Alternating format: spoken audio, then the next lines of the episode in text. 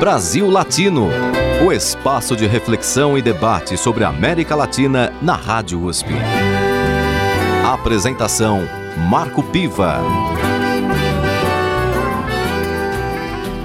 Olá, amigos e amigas. Eu sou Marco Piva e iniciamos mais uma edição do Brasil Latino, o programa que aproxima o Brasil da América Latina e a América Latina do Brasil. Na edição de hoje, conversamos sobre os resultados das eleições 2022 no Brasil.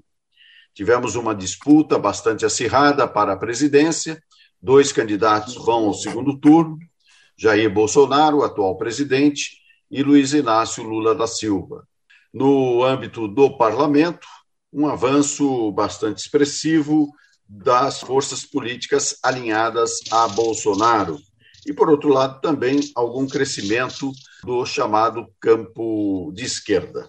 Para conversar sobre este assunto no Brasil Latino, temos a participação de Roberto Teixeira da Costa, economista, fundador da Comissão de Valores Mobiliários, da qual, inclusive, foi presidente. Ele é membro do Conselho Deliberativo do Instituto de Relações Internacionais e participa do Grupo de Análise de Conjuntura Internacional o GACINT, essas instâncias são da Universidade de São Paulo. Bem-vindo ao Brasil Latino mais uma vez, Roberto Teixeira da Costa. Um prazer, Marco. E também temos a participação do professor titular de Planejamento Urbano da Universidade de São Paulo, Nabil Bonduque, ex-secretário de Cultura eh, na gestão de Fernando Haddad e relator do Plano Diretor 2012-2014. Bem-vindo ao Brasil Latino, Nabil. Olá, Piva. Obrigado pelo convite, um prazer estar aqui com vocês. Boa tarde a todos os ouvintes. Bom, vamos começar é, perguntando primeiro a impressão de cada um de vocês, nossos convidados, em relação aos resultados das eleições deste domingo, 2 de outubro. Vamos começar com o Roberto Teixeira da Costa, em homenagem, inclusive, a essa longa carreira do Roberto, que lançou um livro, inclusive, muito interessante sobre sua experiência de vida. Não vou falar sua idade, Roberto, porque você me disse aquela vez que a, a, a idade é, é uma coisa em evolução sempre. Então, vamos lá, Roberto, começa o jogo com você. Bom, eu acho que o primeiro aspecto que nós deveríamos salientar foi que as eleições transcorreram num clima de muita paz, muita ordem, alguns atrasos em algumas filas, em alguns lugares específicos, mas não houve tumulto, não, enfim, uh, nada diferente do que uh, poderia se imaginar, tendo em vista que nós estamos lidando com a quarta democracia do mundo, onde 156 milhões de eleitores estavam credenciados a votar. Quanto aos resultados, eu acho que nós temos que fazer uma distinção aí. Eu acho que, do ponto de vista da eleição presidencial, há um certo exagero dizendo que realmente houve uma uma derrota do Lula. Eu acho que não. Eu acho que a ideia de que nós íamos ter um segundo turno estava na, na cabeça de grande parte dos analistas políticos. Talvez, ultimamente, algumas pesquisas tivessem levantado essa hipótese de uma vitória no primeiro turno. Eu sempre achei que o nível de polarização existente no Brasil não, não justificaria imaginar que houvesse uma eleição uh, no primeiro turno e que houvesse um vencedor no primeiro turno. Na minha lógica política, que é muito precária, evidentemente, não é minha área de atuação, mas eu achava que a probabilidade maior era de um segundo turno. A diferença percentual do presidente uh, Lula, do ex-presidente Lula para o Bolsonaro, não é desprezível, foram cinco pontos percentuais. Durante o processo, ela foi, foi, se, foi ampliando, etc. Eu acho que não é um número uh, ridículo, 5% não, é um número bem expressivo do diferencial. Agora, o que me chamou a atenção, e de outros analistas também, foi realmente a força do bolsonarismo uh, no Brasil todo. Não só pelo resultado da eleição para governador de São Paulo, que eu acho que foi isso, sim, na minha opinião, foi surpreendente, como também a eleição de políticos ligados ao bolsonarismo pelo Brasil afora. Quer dizer, não vou entrar em méritos sobre o porquê disso, porque talvez não tenha nem a competência para avaliar, mas de alguma maneira me surpreendeu. Dizer, realmente, o, o astronauta Marco Pontes, por exemplo, ser eleito senador de São Paulo, não é nem morador de São Paulo. Quer dizer, então, não, não vamos generalizar, vamos, eh, vamos, não vamos especificar, vamos generalizar. Eu acho que a eleição transcorreu num bom clima e vamos para o segundo turno, onde realmente os debates vão ser acirrados. E você, Nabil, qual é a sua avaliação? Olha, a minha avaliação, em primeiro lugar, é, eu, eu concordo, de maneira geral, que, embora é, o resultado tenha surpreendido muitas pessoas, é, tenha gerado uma certa frustração, eu acho que a frustração foi mais gerada por um excesso de expectativa de que pudesse ser resolvido no primeiro turno do que por um resultado desfavorável por caso, caso do Lula. Aliás, todas as pesquisas davam né, a margem de erro ali em torno de 50%. 50% pode ser dois a mais ou dois a menos. Então ficou tudo mais ou menos como, como estava previsto pelas pesquisas. Acho que não houve uma grande mudança do quadro na votação do Lula e nem do Haddad, porque o Haddad também, a votação dele não foi muito distante do que estava nas margens de erro da eleição para governador para o Haddad. O que aconteceu, e eu acho que isso é um problema que nós vamos analisar com muita seriedade, é um esvaziamento muito grande do chamado, do que ele poderia chamar de um centro ou da centro-direita democrática, certo? Isso que é realmente é o grande dado novo, quer dizer, novo não, isso já é um processo que vem de, não é de hoje, né? Ele já vem acontecendo pelo menos desde 2018, né? E, e se aprofundou muito nessa eleição. Quem realmente é, saiu muito mal na eleição foram os uh, partidos né, e as forças políticas que não são nem bolsonaristas, né, nem da esquerda, da centro-esquerda. Né? Então, a gente vê aqui em São Paulo, é, por exemplo, né, uh, o Rodrigo Garcia realmente né, ele perdeu o voto para o Tarcísio, foi o, o, o Haddad que perdeu o voto para o Tarcísio, foi o Rodrigo, foi o Rodrigo né, que se esperava que ele pudesse crescer e ele, na verdade, mingou, né, transferindo o voto para Tarcísio. Em nível nacional, as forças que não são nem Bolsonaro nem Lula né, tiveram um desempenho pífio. Né? Agora, eu queria fazer uma ressalva é, na fala do, do Roberto, que é o seguinte: eu acho que nós não podemos acreditar o avanço é, dos partidos que apoiam o Bolsonaro é, no Congresso, né, mesmo as eleições de, do Senado, etc., como necessariamente um reforço do bolsonarismo no sentido estrito do termo. Eu acho que nós temos que fazer essa diferenciação, porque uma coisa é o bolsonarismo enquanto de raiz, com todas as suas patologias é, de todo tipo. Né? Outra coisa é o voto do centrão, o voto desses partidos que se beneficiaram do bolsonarismo com emendas, com a emenda com o orçamento secreto, com as emendas eh, parlamentares, com a distribuição de verbas a rodo que aconteceu no país, e que geram resultados eleitorais que para o Congresso, inclusive, são muito expressivas. Né? Então, é, eu acho que isso, essa força política cresceu muito, mas ela não quer dizer que necessariamente ela, uh, ela seja exatamente o, os 15% que é atribuídos àquela, àquele bolsonarismo mais ideológico que foi visto. Agora, não resta dúvida que um campo, que esse campo de centro-direita, ele cresceu muito, o centro-direita aliado ao Bolsonaro cresceu muito esvaziando né, os partidos do centro democráticos e, né, e a esquerda ou a centro-esquerda não teve força eleitoral para poder se contrapor a isso. Então a gente vê coisas assim absurdas, como o partido, o PL, por exemplo, né, com 100 deputados, né, uma força descomunal. Né. Agora, se, se Lula vencer no segundo turno, né, o que não está longe de ser uma ser improvável, né, muito provável que vença no segundo turno, né, porque todas as, as projeções de segundo turno dão vitória para o Lula, né, muito grande parte dessas forças políticas vão buscar uh, suporte no governo. É, aí eu acho que vai ter muito, vai ser muito, vai ser muito difícil poder governar com esse Congresso. Não, não porque sejam bolsonaristas, mas porque eles são fisiológicos, vão querer, né, controlar o governo, controlar o orçamento, né, e ter continuidade com essas, com todos esses benefícios que tiveram nesse processo que levou a esse, a esse resultado. Agora, finalizaria dizendo que eu acho que o Lula é, precisa, na, no segundo turno, ser mais incisivo em propostas, ser mais incisivo em dizer o que vai fazer, e uh, eu acho que só dizer o que ele já fez é insuficiente para poder convencer o eleitorado é, e poder ter uma vitória mais, uma, mais uh, ampla possível. Veja que ele está muito perto de vencer, tá certo?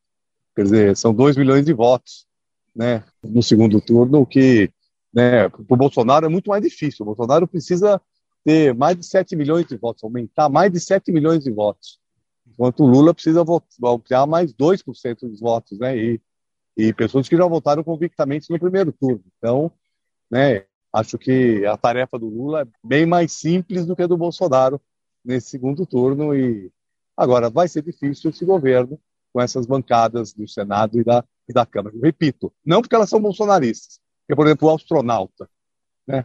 É, é se o Lula ganhar a eleição, esse, esse astronauta vai conversar com o Lula na boa, certo? Aliás, ele foi, virou astronauta por, por uma ação que era do governo Lula e Dilma, né?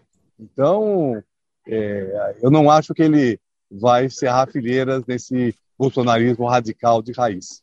Roberto, é, gostaria que você pudesse fazer aí uma intervenção é, em relação ao que disse o Nabil, mas acrescentaria, antes de você fazer o seu comentário, é, a, a, sua observação em relação à tranquilidade das eleições. Quer dizer, aí eu até pego um caso da minha própria experiência ontem, indo votar, haviam grandes filas, mas o silêncio era sepulcral. Era uma coisa impressionante do ponto de vista das pessoas não se manifestarem de nenhuma forma, é, qualquer comentário era feito em voz baixa. Você acha que é, essa tranquilidade que você citou, que houve, também não foi fruto de um certo temor da, da violência é, política que houve na campanha? Pode ser, Marco, mas eu, eu sempre tenho uma, uma leitura positiva, porque eu acho que o, o tanto se falou, tanto se pregou, uh, a posição do TSE foi tão firme no sentido de, de ter um ambiente de paz, de tranquilidade, eu acho que houve um respeito. Eu acho que a, o brasileiro não é, por, por definição, indisciplinado. Eu acho que, é, suficientemente estimulado, ele tem um comportamento razoável. Bom, mas indo direto agora às, às questões muito apropriadas eh, colocadas pelo professor Nabil. Diferença entre bolsonarismo e centrão. É, realmente, talvez seja uma deficiência minha analítica, mas eu acho que o centrão se fortaleceu muito com o bolsonarismo, ou vice-versa. Aliás, me lembrei quando você falava, Nabil, eu tive muito bom relacionamento com um dos primeiros uh, analistas políticos do Brasil que, que, nos deixou há muitos anos, que era o Valdas de Góes. Na época, tinham poucos analistas políticos e uma, é uma, um pensamento do, do Valder que me ficou gravado foi o seguinte: ele diz assim, Roberto, centrão, centro, é uma coisa que se move para o lado direito e para o lado esquerdo.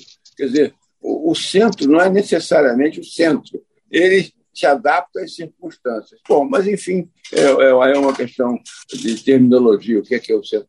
Realmente, uh, o sistema eleitoral brasileiro e a maneira que ele foi construído é ilusório pensar que alguém pode ser eleito, como você próprio mencionou, Nabil, né, tem, tem que ter uma, uma corrente de apoio. E realmente esse seria um fato negativo na eleição do Lula com um Congresso com esse tipo de formação. Outra coisa que realmente você mencionou, que eu estou absolutamente de acordo, é realmente ver, por exemplo, pegando o PSDB como, como exemplo, né, eu estava olhando o PSDB só elegeu um deputado federal aqui em São Paulo. Eu, a minha análise foi muito eh, rápida demais, mas realmente isso é uma, uma mudança. Acho que foram três, viu, Roberto? Como? Acho que foram três. Três, três. deputados eles elegeram, é. é. Mas, de qualquer maneira, Nabi, é um número totalmente inexpressivo. Né? O Rodrigo Garcia, eu acho que ele foi vítima eu tive dois ou três contatos com ele. Ser uma pessoa preparada, tudo, uh, com conhecimento de uma vivência de São Paulo profunda, mas eu acho que ele acabou sendo vítima uh, de ter sido vice do, do Dória. Né? Mas, enfim, vamos para o segundo turno, vamos ver o que vai acontecer. Mas eu acho que na sua ponderação sobre o Haddad é correta. Quer dizer, eu acho que também vai haver uma. Aliás, nós não mencionamos, Nabil, não sei qual é a sua opinião sobre transferência de votos. Né? Eu acho que a transferência de votos do Ciro é muito pouco representativa. Agora, a Simone Tebet pode ter uma influência. Agora, eu não sei, é, é, novamente, o meu conhecimento político é muito limitado. Eu não sei em que medida esses votos são transferidos. Não sei se vocês têm opinião diferente, mas, teoricamente, a, a, a Simone podia ser um, um divisor de águas para onde ela indicasse uh, os seus, onde vai votar. Né? Bom, nós vamos falar sobre esse tema, Roberto Teixeira, na próxima rodada do nosso programa. Porque agora nós vamos ouvir uma música para também trazer um pouco de alegria nesse cenário para os nossos ouvintes. O Brasil Latino volta já já. Brasil Latino.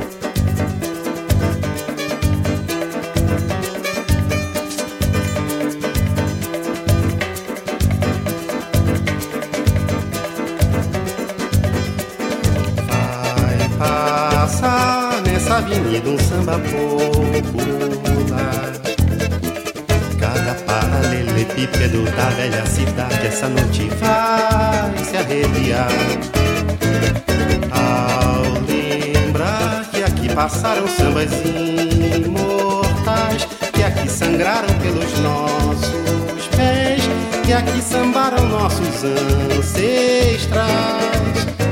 Num tempo página infeliz da nossa história, passagem desbotada na memória das nossas novas gerações.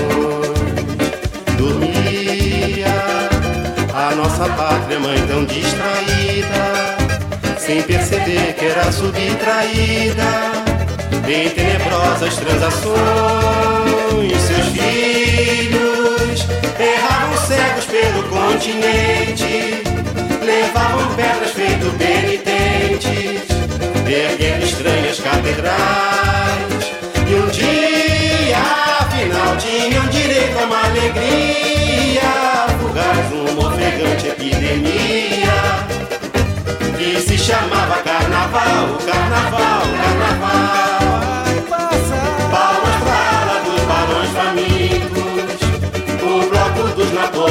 Napoleões retintos Deus do Boulevard. Meu Deus, vem olhar, vem ver de perto uma cidade a cantar a evolução da liberdade. Até o dia clarear, ai que vida boa, lerê, ai que vida boa. O estandarte do sanatório geral vai passar. Ai que vida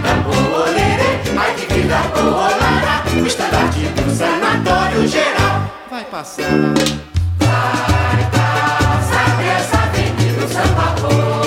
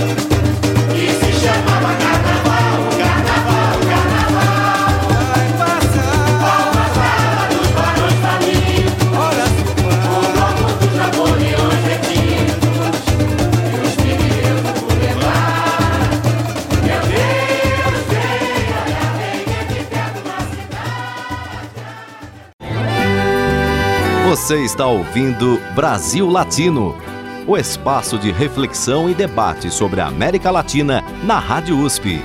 A apresentação: Marco Piva.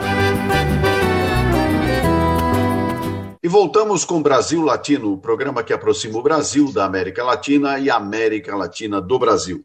Na edição de hoje, uma análise dos resultados das eleições 2022. Participam deste programa Roberto Teixeira da Costa, economista, ex-presidente da Comissão de Valores Mobiliários e membro do Conselho Deliberativo do Instituto de Relações Internacionais da Universidade de São Paulo e do Grupo de Análise de Conjuntura Internacional, também da USP. Também nesta edição, temos a participação do professor titular de Planejamento Urbano da Faculdade de Arquitetura e Urbanismo da Universidade de São Paulo, Nabil Bonduque. Ele foi secretário de Cultura do município de São Paulo e relator do Plano Diretor 2012-2014. Nabil, começo agora com você, pegando gancho numa é, questão que o Roberto Teixeira da Costa levantou no bloco anterior, em relação à transferência de votos, tanto de Simone Tebet quanto de Ciro Gomes, que tiveram votações é, é, bastante minúsculas, é, mas que fazem e podem fazer a diferença. Como é que você vê essa possibilidade e por onde caminhariam Simone e Ciro? Olha, primeiro, transferência de voto é uma coisa sempre muito difícil assim, transferência direta, né? Porque a Simone é, ou o Ciro dizem que vão apoiar alguém, que o voto vai ser transferido, né? Eu fui várias vezes candidato a, a vereador, né, aqui em São Paulo, né? E muitas vezes tive apoio de pessoas que falam assim, ah, a pessoa tem muito voto, mas isso não quer dizer nada. O eleitor é dono do voto dele, né? O voto não pertence ao a quem ele vota, mas pertence a quem de fato né, deposita o voto na urna. Então, transferência não é automática, isso é claro. Agora, eu acho que, é, principalmente o apoio da, da Simone, é muito é, importante para o Lula. Não só da Simone, na verdade, assim, do, uh, do PMDB e do PSDB. Né? Eu acho que são dois partidos importantes e que são partidos democráticos, de origem democrática. Boa parte deles já estão apoiando o Lula. Né? Uma, uma parte do PMDB já apoia o Lula no primeiro turno, né, como o Renan Calheiros, por exemplo. Né, é, o PSDB, metade, uma parte importante do PSDB já está apoiando, quer dizer, do PSDB histórico que veio junto com o Alckmin, né, e muitos, né, muitas pessoas já apoiaram né, o, o Lula no primeiro turno, um número de, muito grande de, né, de, de personalidades né, da área do, do PSDB. O próprio presidente, presidente Fernando Henrique, ele não apoiou diretamente, mas ele deu um sinal anti-bolsonarista e não apoiou porque eh, o partido dele tem um, tinha uma candidata que era Simone. Então, eu acho que é, a ideia de um arco democrático anti-Bolsonaro, anti é, eu acho que ela vai, ele vai se reforçar no segundo turno e acho que isso vai gerar a quantidade de votos necessárias para o Lula ganhar no segundo turno, para cobrir essa, essa diferença. Tem uma outra questão, que a Simone foi muito bem nos debates, e ela também catalisou um voto feminino. E o voto feminino é um voto que, é, que tem uma rejeição ao Bolsonaro muito grande. Então, independentemente do, do posicionamento da Simone Tebet, né, é, de fato, é, seria muito importante, né, será muito importante né, para esse arco democrático né, é, capturar esse voto feminino, que é um voto que, naturalmente, eu acho que não vai para o Bolsonaro, independente do posicionamento da Simone. Agora, Simone pode sair dessa eleição. Eu acho que a única pessoa que cresceu nessa eleição, estou falando de todos, hein? De Lula, de Bolsonaro, de Ciro e de outros candidatos, a única que realmente cresceu na eleição foi Simone. E ela pode vir a ser a grande liderança de uma reconstrução de um centro, do centro-direito democrático não bolsonarista, certo? Então, nesse momento, quer dizer, eu acho que ela está com uma grande, e já disse que não vai se omitir, né? E eu acho que ela vai dar um apoio que certamente vai ter algum tom crítico, né? Mas vai dar um apoio ao Lula e vai se consolidar como a, a principal liderança desse campo, é, desse campo não sei não, que precisa da derrota do Bolsonaro para voltar a existir no país. Né? É, é isso que eu queria ressaltar. Né? É, seria estupidez desse, desse campo político hoje ficar neutro ou, eventualmente, dar um apoio envergonhado ao Bolsonaro, porque o Bolsonaro, uh, o Bolsonaro, o bolsonarismo e seus partidos aliados, eles, de certa forma, uh, destroçaram, né, o, o, como, como o Roberto falou, o, o PSDB elegeu muito poucos deputados aqui em São Paulo, né, e outros, outras cidades do país também, ele perdeu a força que tinha. Agora, ele representa um campo político que é importante para a democracia brasileira. Eu sou do campo de centro-esquerda, né, mas eu reconheço que né, eu não queria, de jeito nenhum, estar polarizando com o Bolsonaro. Eu preferia estar se polarizando com alguém que, se ganhasse a eleição, eu não via a ameaça do país ser destruído, da floresta amazônica ser consumida pelo fogo, né, dos direitos humanos serem né, de, uh, né. Eu, eu acho que nós, né, o, o, PT, ele durante muito, né, durante décadas, né, três décadas, ele, eles, vamos assim, podemos dizer que polarizou com o PSDB, mas era, nós éramos felizes, né, uh, e talvez soubéssemos, né, porque acho que foi, foram três décadas uh, muito boas para o Brasil, do, desde os anos 80 até, até o impeachment da Dilma, eu diria que nós vivemos um período muito bom para o país. Né? Então, eu acho que é, o que nós tivemos agora foi uma, uma situação anômala, totalmente fora de contexto. Agora, qual é o problema? O problema é que isso não é um fenômeno só brasileiro. Né? Nós vemos agora, por exemplo, o partido neofascista ganhando a eleição da Itália. Né? Nós vimos aqui na América Latina vários candidatos com perfil parecido com o Bolsonaro indo para o segundo turno com força. É, vimos a, a Le Pen polarizar com Macron na França. Estamos né? vendo na Ucrânia a organização de forças neonazistas, e isso são, são fenômenos muito preocupantes em escala mundial. Né? E, e, por isso eu acho que aqui no Brasil, né, eu acho que uma, uma das principais tarefas do próximo período, além de ter um governo progressista, um governo que recupere políticas públicas, recupere a capacidade do Estado, né, possa né, responder às expectativas, claro que com todas as dificuldades que vai ter, eu acho que é muito importante que a gente possa ter uma força de uh, centro-direita ou de centro que seja capaz de eh, gradativamente sepultando essa doença que se constitui no Brasil, que eu repito, não é, não tem a força eleitoral do Bolsonaro, mas ela representa aí uns 15, 20%, que se tornou hegemônico no campo da direita. Roberto, é, antes de você fazer o comentário, eu queria só acrescentar mais uma questão. Dentro desse movimento que o Nabil cita, que seria interessante para a candidatura Lula de aglutinar é, setores do centro, da centro-direita, que eventualmente não se manifestaram no primeiro turno, e eu queria especificamente, considerando aí a tua trajetória no mundo do mercado de capitais, te perguntar é, se aquele movimento que houve, um movimento ainda tímido na reta final do primeiro turno em relação a Lula, onde o, o mercado sinalizou uma, uma aderência, ou pelo menos uma compreensão à candidatura a Lula, se isso pode mudar no segundo turno. Ou seja, qual vai ser o comportamento do chamado mercado em relação a essa disputa de segundo turno?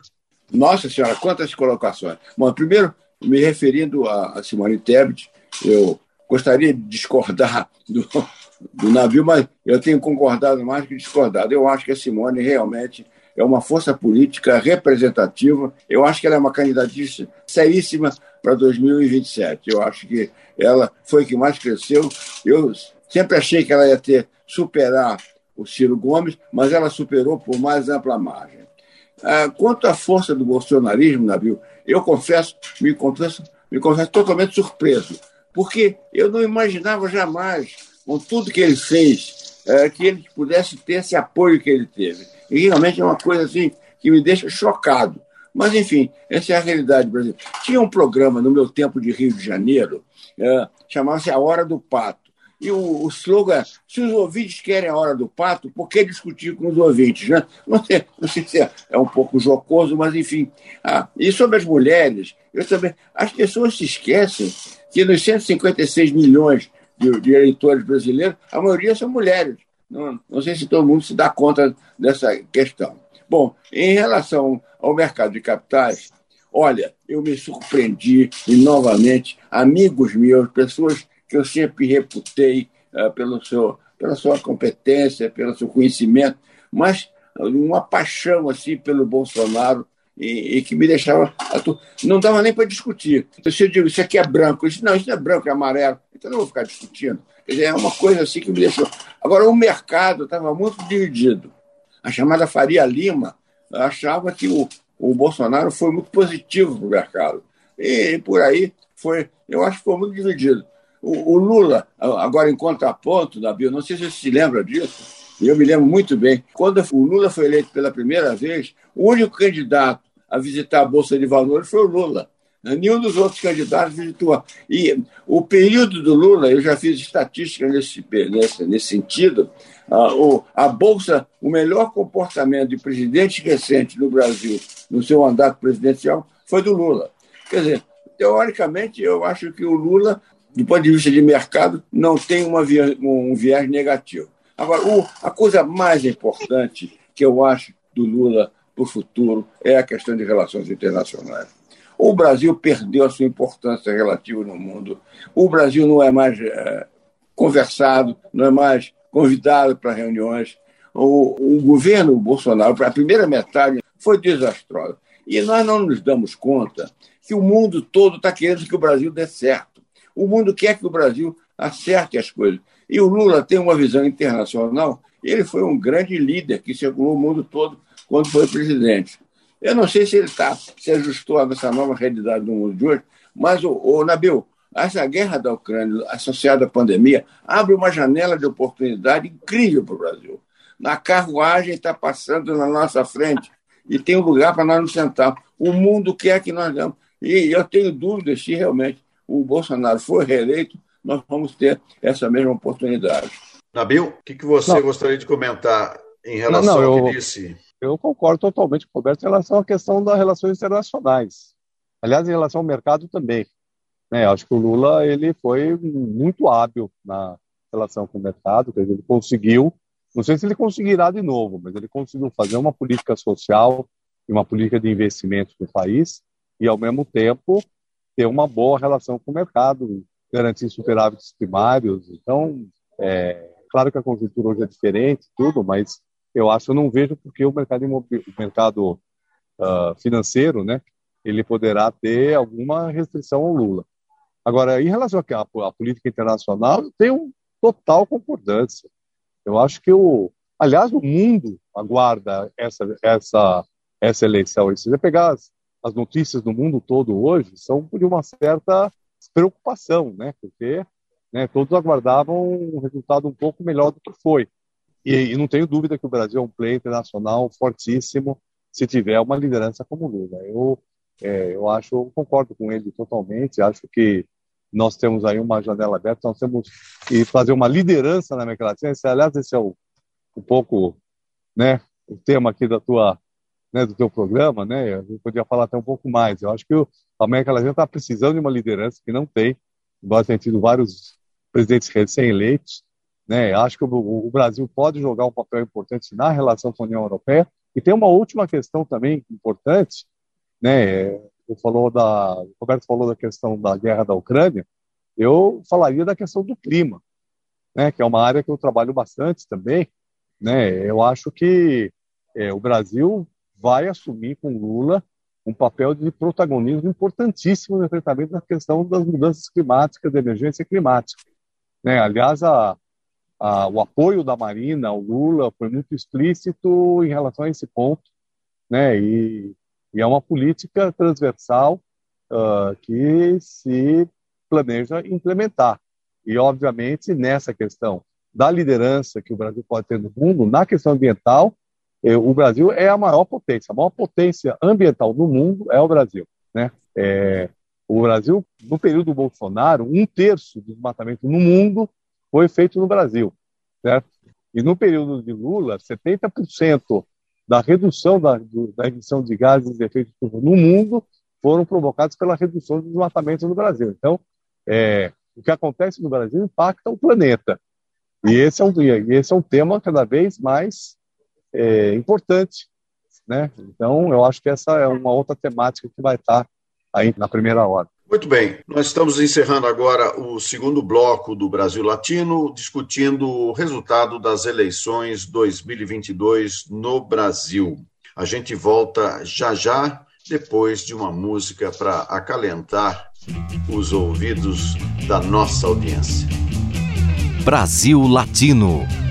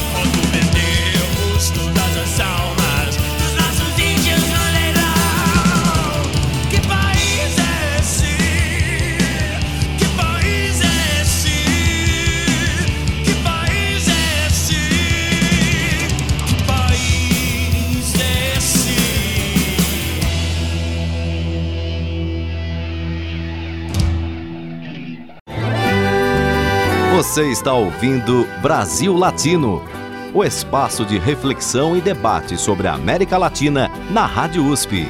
A apresentação: Marco Piva. E chegamos ao último bloco do Brasil Latino. Na edição de hoje, conversamos sobre os resultados das eleições 2022 no Brasil. Temos a participação do professor titular de Planejamento Urbano da Faculdade de Arquitetura e Urbanismo da Universidade de São Paulo, Nabil Bonduc, e também do economista Roberto Teixeira da Costa. Eu começo agora com você, Nabil. É, nós tivemos aqui, um, no bloco anterior, uma, uma rápida conversa a respeito da possibilidade de transferência de votos é, que sempre é uma coisa bastante é, improvável do ponto de vista de cravar. Tantos votos vão para o outro candidato vencedor. E, nesse sentido, é importante a posição de liderança que o candidato perdedor, é, que decida apoiar um outro candidato que foi para o segundo turno, tenha uma posição mais clara, mais decidida. Ontem, é, no próprio dia da eleição, a Simone Tebet fez uma declaração onde ela disse textualmente: Eu já tenho minha posição. E ela jogou para os partidos aliados a necessidade e até a responsabilidade de tomar também posição. Você comentou é, no bloco anterior a respeito da necessidade, até para o fortalecimento da democracia, que a centro-direita e a direita, digamos mais de recorte liberal, pudessem novamente ter um papel no processo democrático do Brasil. Você acha que, é, nesse sentido, é, e se a gente considerar aqui, eu vou só dar um dado antes de você responder. A Simone Tebet teve em São Paulo 1.625.596 votos, né? E o Lula precisava de 1,6% de votos para fechar a fatura no primeiro turno. Você acha que toda a base que fez inclusive com que as votações de Simone e Ciro diminuíssem e crescesse a intenção de voto em Bolsonaro, o que era de Bolsonaro já foi para o Bolsonaro, ou seja, os votos de Simone e Ciro estão efetivamente em disputa e tendem a uma adesão ao Lula? Olha, eu não, acho muito difícil ter essa avaliação.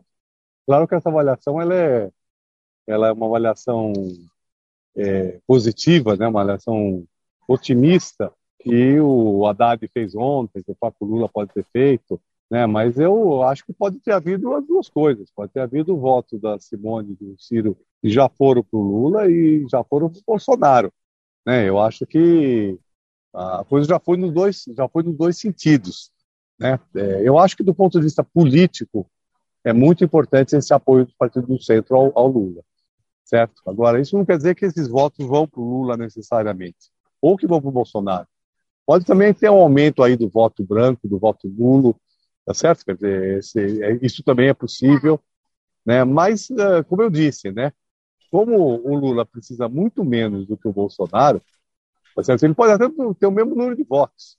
Quer dizer, se, aumentar a abstenção, aumentar o voto nulo, o voto branco, o Lula vai estar eleito no segundo turno, tá certo? Então, uh, é, eu acho que, na verdade, é mais simbólico, né? Esse, esse apoio que vai acontecer, ele é um apoio, um apoio muito mais simbólico do que um apoio, é, como é que eu diria, um apoio que vai significar transferência direta de votos.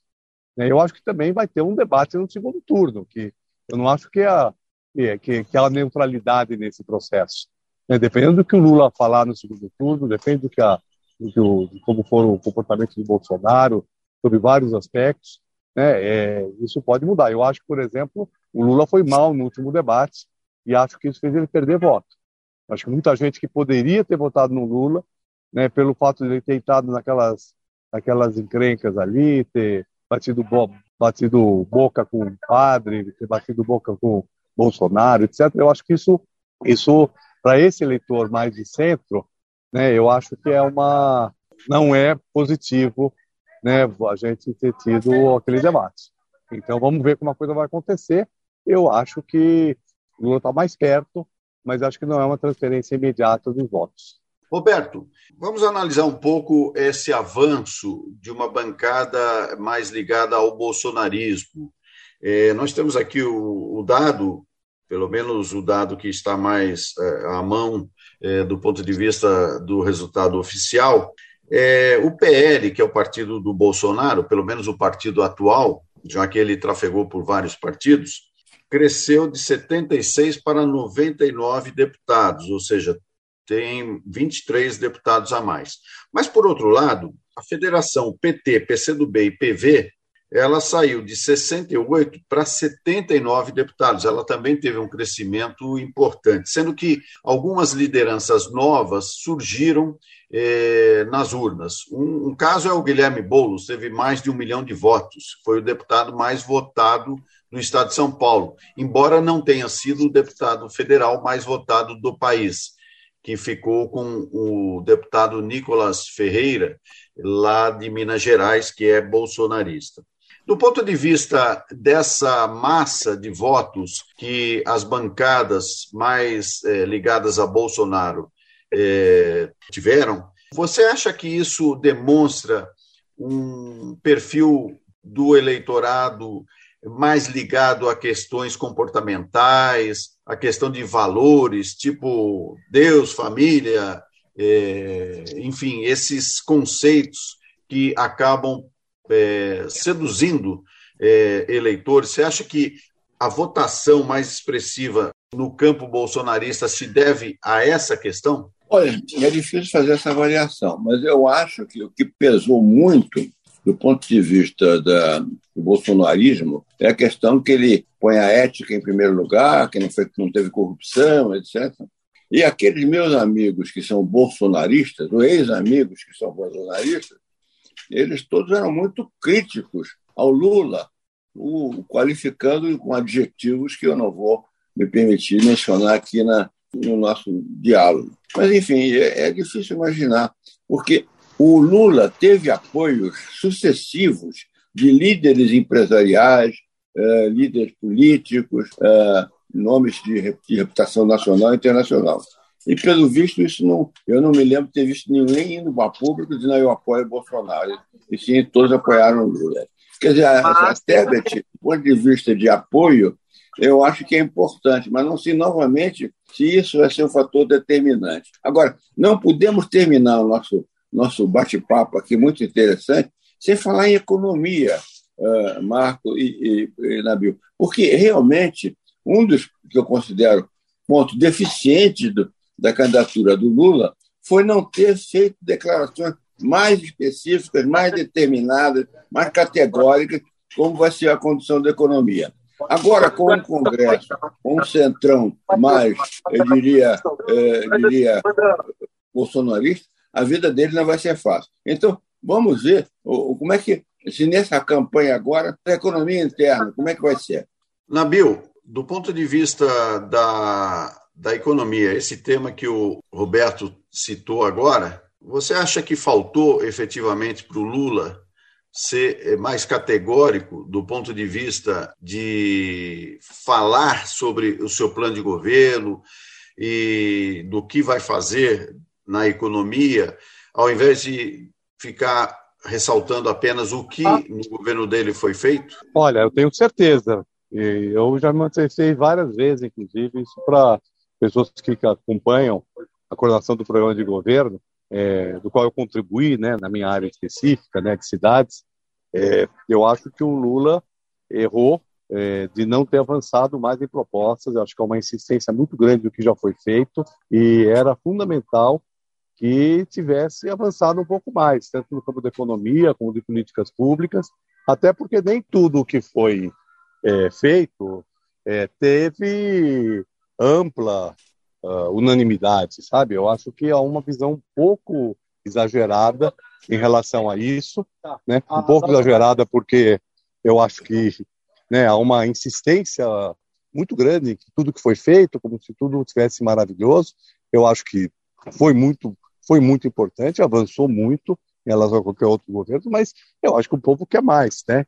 E eu queria ressaltar também o seguinte, que as medidas embora populistas, que foram tomadas pelo Bolsonaro é, nesses últimos uh, seis meses, ou, três meses, então, é, né, a, a, redução do valor da gasolina, né, uma redução, uma deflação, né, auxílios emergenciais de vários tipos, né, todos sabem que isso foi uma medida de caráter populista, mas eleitoral, mas isso afeta a população. Então, eu acho que nesse segundo turno o Lula tinha que avançar um pouco mais em desenhar a política para que a gente pudesse apresentar a política que está desenhada, na verdade, apresentar mais propostas e dizer, ó, já fizemos muito e vamos fazer mais, vamos fazer desse jeito. Eu acho que essa é uma, uma pequena inflexão de curso que precisa ser dada na campanha.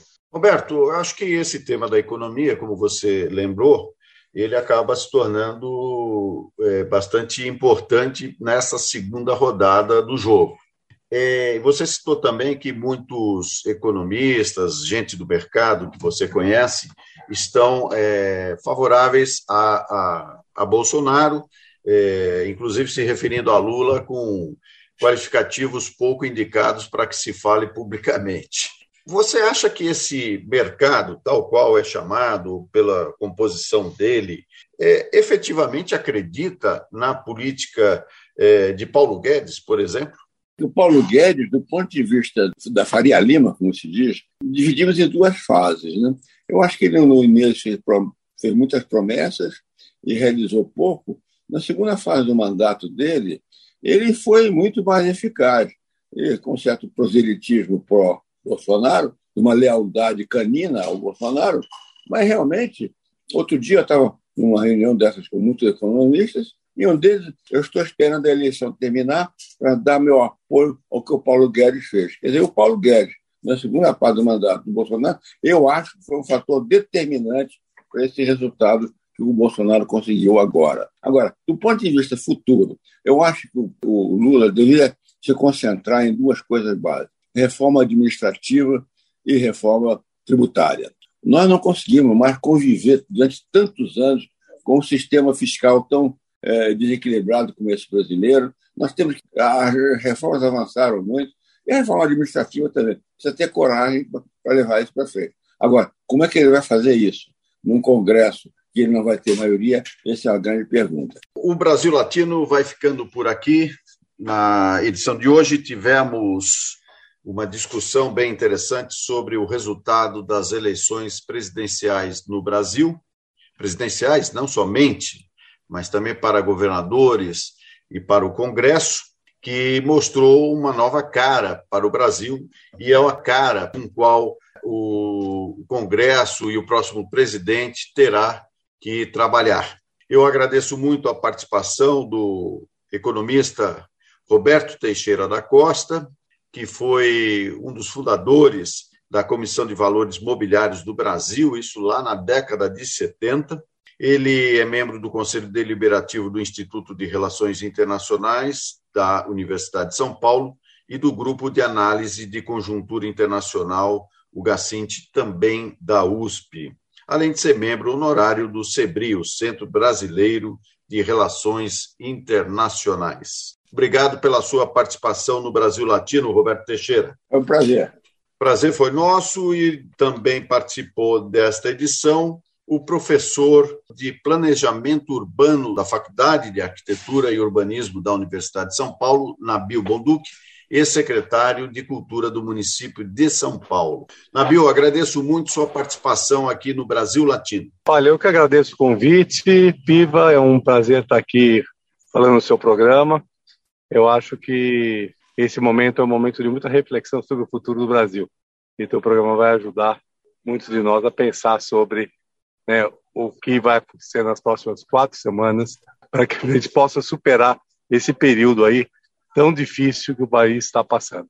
Então, um abraço e muito obrigado. Terminamos por aqui mais uma edição do Brasil Latino, que vai ao ar toda segunda-feira, às 5 da tarde, pela Rádio USP FM 93,7 São Paulo e 107,9 em Ribeirão Preto. Nosso programa tem a produção de áudio de Benê Ribeiro, produção de Alexandre Veiga, assistente de produção Ítalo Piva e curadoria musical Carlinhos Antunes. Você pode ouvir todas as edições do Brasil Latino em formato de podcast em soundcloud.com brlatino e também nas principais plataformas de áudio. Acompanhe conteúdos exclusivos na nossa página no Facebook. Basta procurar por Brasil Latino. E se quiser falar com a gente, escreva para ouvinte@usp.br, repetindo ouvinte@usp.br. O Brasil Latino fica por aqui e eu espero sua audiência em nossa próxima edição. Um abraço latino-americano e até lá. Você ouviu Brasil Latino, o espaço de reflexão e debate sobre a América Latina na Rádio USP. Apresentação Marco Piva.